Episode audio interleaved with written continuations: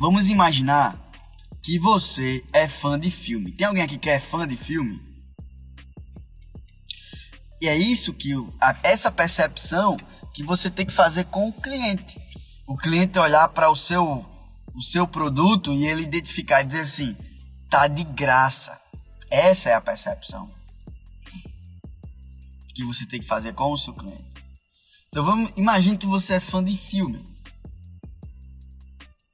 Sou fã de filme. E sai uma propaganda assim: lençol utilizado por um filme extremamente premiado. Você, opa! Por isso que esse lençol é. Vou dar um exemplo de roupa feminina. Por isso que esse lençol é o dobro do valor. Aí você, opa, top demais. Então o lençol, em vez de ser mil, vai ser dois mil, porque ele é um lençol utilizado por filme, que, por um filme que foi premiado.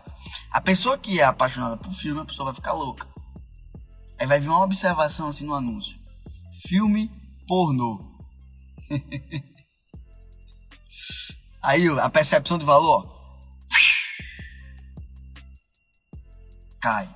Isso é discurso. É você saber o ponto de vista do seu cliente e você comunicar de acordo com o ponto de vista do seu cliente.